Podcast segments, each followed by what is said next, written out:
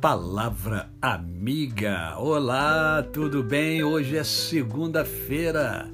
É mais uma semana que temos pela frente. É mais um dia que Deus nos dá para vivermos em plenitude de vida, isto é, vivemos com amor, com fé e com gratidão no coração.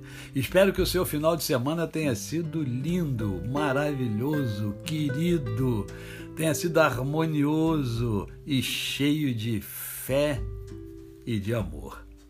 E hoje eu quero conversar com você sobre um texto que encontra-se em Efésios, no capítulo de número 5. Uh, ah, o ideal era ler a partir do verso 1, mas eu vou pegar do verso 7, que diz assim: Olha, portanto, não sejais participantes com eles, isto é, aqueles que vivem em caminhos tortuosos, aqueles que, que vivem em trevas, aqueles que escolheram as trevas e não a luz. Pois outrora eres trevas, porém agora sois luz no Senhor. Andai como filhos da luz, porque o fruto da luz consiste em toda bondade e justiça e verdade, provando sempre o que é agradável ao Senhor. Então, só isso aqui, por quê?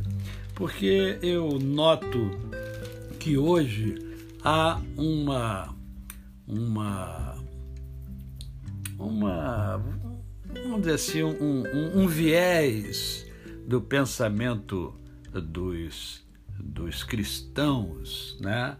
Que é, que é a renovação, a renovação a revitalização, renovação.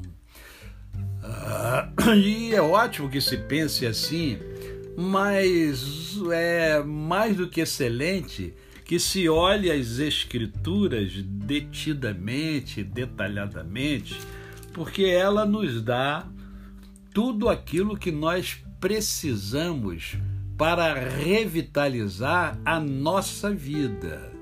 Porque a igreja, o que é a igreja? Senão a, a, o reunir de todos aqueles que professam a mesma fé, que creem no mesmo Deus, que seguem o mesmo Deus. Ora, se eu revitalizar a minha vida e você revitalizar a sua, né?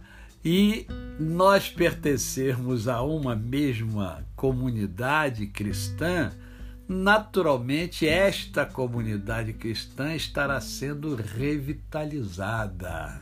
Né?